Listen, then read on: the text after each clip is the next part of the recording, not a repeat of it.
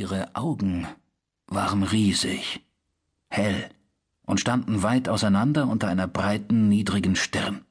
Ihr Kinn war spitz, aber ihr Mund mit den herrlichen Lippen war breit.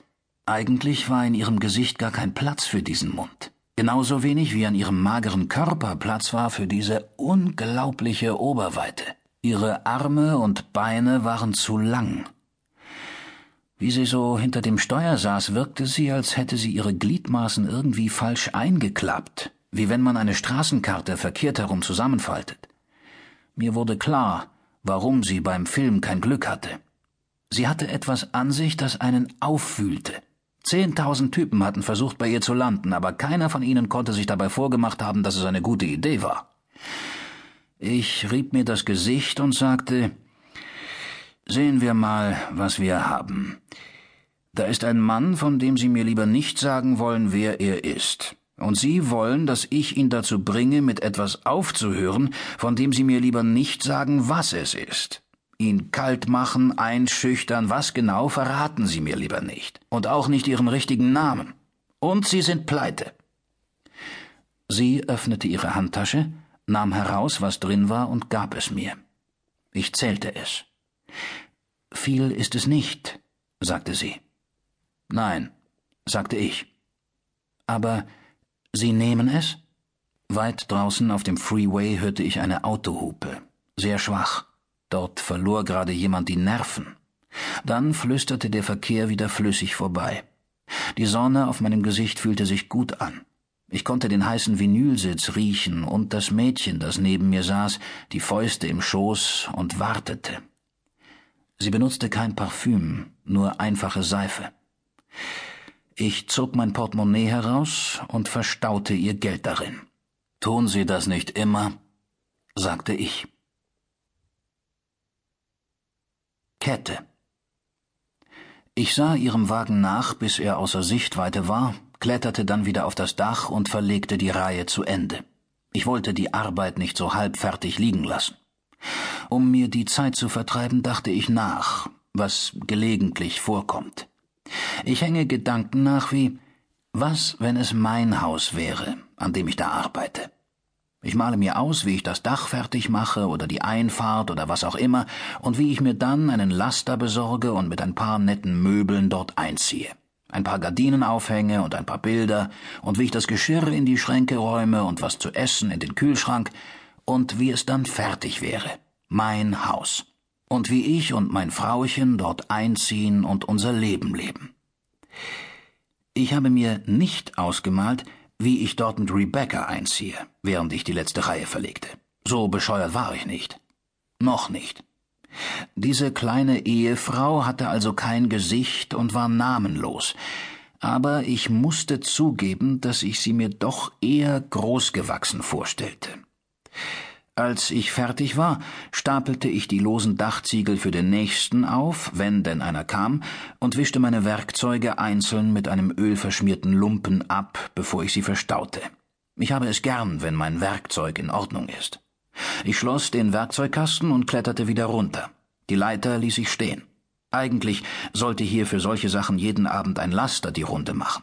Ich stellte den Werkzeugkasten in den Kofferraum meines Wagens und fuhr los, um dem Boss guten Tag zu sagen. Ortiz and Son hatten ein kleines Büro in Inglewood. Eigentlich war es nur ein Schotterparkplatz mit einem Stacheldrahtzaun drumherum groß genug für ein paar Betonmischer und Fahrzeuge, und in der Ecke des Grundstücks stand ein Schuppen mit zwei Räumen. Einer war dafür da, dass die Arbeiter irgendwo auf den Laster warten konnten. Der andere war für Nestor Ortiz. Wie man so hört, war der alte Ortiz immer ein Stehaufmännchen gewesen. Aber nun war er von uns gegangen.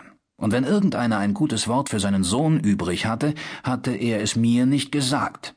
Nestor Ortiz trug immer einen flotten kleinen Porkpie-Hut, die vordere Krempe heruntergeklappt wie bei einem Fedora. Er war ein adretter kleiner Kerl, der jeden Mann auf jeder seiner Baustellen mit Namen kannte und auch wusste, wie seine Angehörigen hießen. Er machte immer wieder die Runde und fragte die Jungs, Hey, wie geht's deiner Familie? Ich habe keine Familie. Bei mir zog das nicht. Als ich die Tür öffnete, breitete er die Hände aus und sagte Mein Freund, mein Freund, ich weiß Bescheid, ich bin sowas von im Bilde. Hallo, Nestor, sagte ich. Raymond, mein Freund, sagte er, ich weiß Bescheid und es ist schrecklich, ich stehe hier vor dir und schäme mich in Grund und Boden. Das geht schon drei Wochen so, Nestor.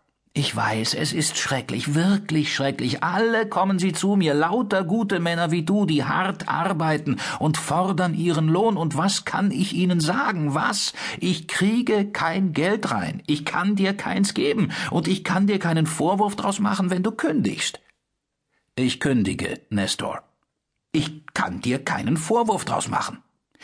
Ich brauche trotzdem noch mein Geld.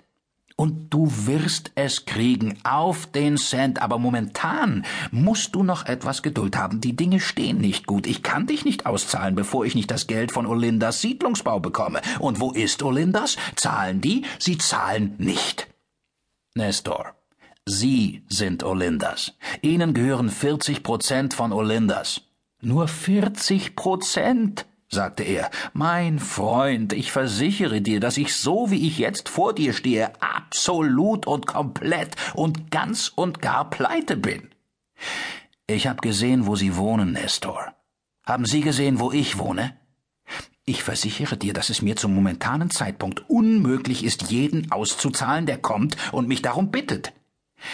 Ich verlange von Ihnen auch gar nicht jeden auszuzahlen, sagte ich und versuchte meine Atmung unter Kontrolle zu kriegen. Ich bitte Sie, mich auszuzahlen. 17 Dollar pro Tag mal 13 Tage. Nein, heute habe ich früher Schluss gemacht, sagen wir 12 Tage. 204 Dollar. Das ist nicht das erste Mal, dass Sie versuchen, mich zu linken, Nestor. Ich verstehe dich ja, sagte er geduldig. Verstehst du auch, was ich dir sage? Ich habe die Arbeit gemacht, Nestor. Ich will meinen Lohn. Ist das alles, was du sagen kannst? Immer nur das eine Ding, immer wieder? Ich hab dich schon verstanden, deinen Lohn. Ich versuche mit dir zu reden wie mit einem zivilisierten Menschen. Denkst du, das ist möglich? Nestor, sagte ich. Wenn du das erste Mal mit einem Presslufthammer arbeitest, sind deine Hände abends so geschwollen, dass du es nicht mehr schaffst, eine Faust zu machen. Du schaffst es kaum noch, eine Gabel vom Tisch zu nehmen. Genau so fühlte sich in diesem Moment mein ganzer Kopf an. So ist das immer bei mir. Als ob mir der Vorderteil meines Gehirns anschwillt und sich verschließt. Alles, was ich denken konnte, war, ich will mein Geld, ich will mein Geld. Ich konnte es Nestor nicht verübeln, dass er das nicht mehr hören konnte. Es kam mir ja selbst schon zu den Ohren raus. Ich befahl mir, mich einfach umzudrehen und zu gehen. Ich hörte nicht auf mich. Ich stützte mich auf die Hände, beugte mich vor und holte Luft. Nestor sah unbeeindruckt zu mir hoch. Ich sagte Nestor. Also hör mal, was willst du eigentlich? sagte er. Denk mal drüber nach, was du wirklich willst. Willst du, dass ich hier die Bullen rufe? Willst du das? Jep, als ob du die Bullen hier haben willst, Nestor. Du hast sie wohl wirklich nötig.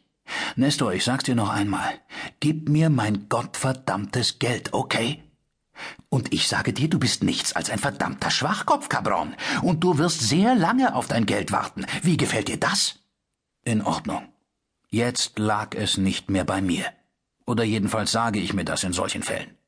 Der Raum war vollgestopft mit Teerpapperollen, Drahtrollen, Kartons voller Badezimmerfliesen. Auf der Ecke von Nestors Schreibtisch lag eine schwere Kette, etwa einen halben Meter lang.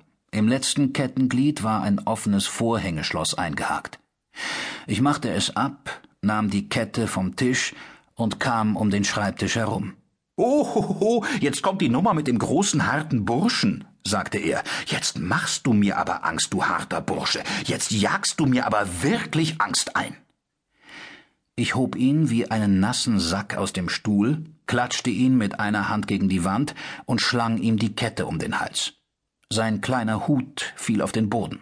Ich fuhr mit den Fingern zwischen die Kette und seinen Hals, packte die Kette und drehte. Nestor machte ein quiekendes Geräusch in der Kehle. Und dann machte er gar kein Geräusch mehr, außer dem hektischen Scharren seiner Füße auf dem Boden und dem Klacken seiner Zähne, wenn er die Kiefer auf und zuklappte. Seine hervorquellenden Augen wichen nicht von meinen. Sie schienen nach einem Zeichen zu suchen.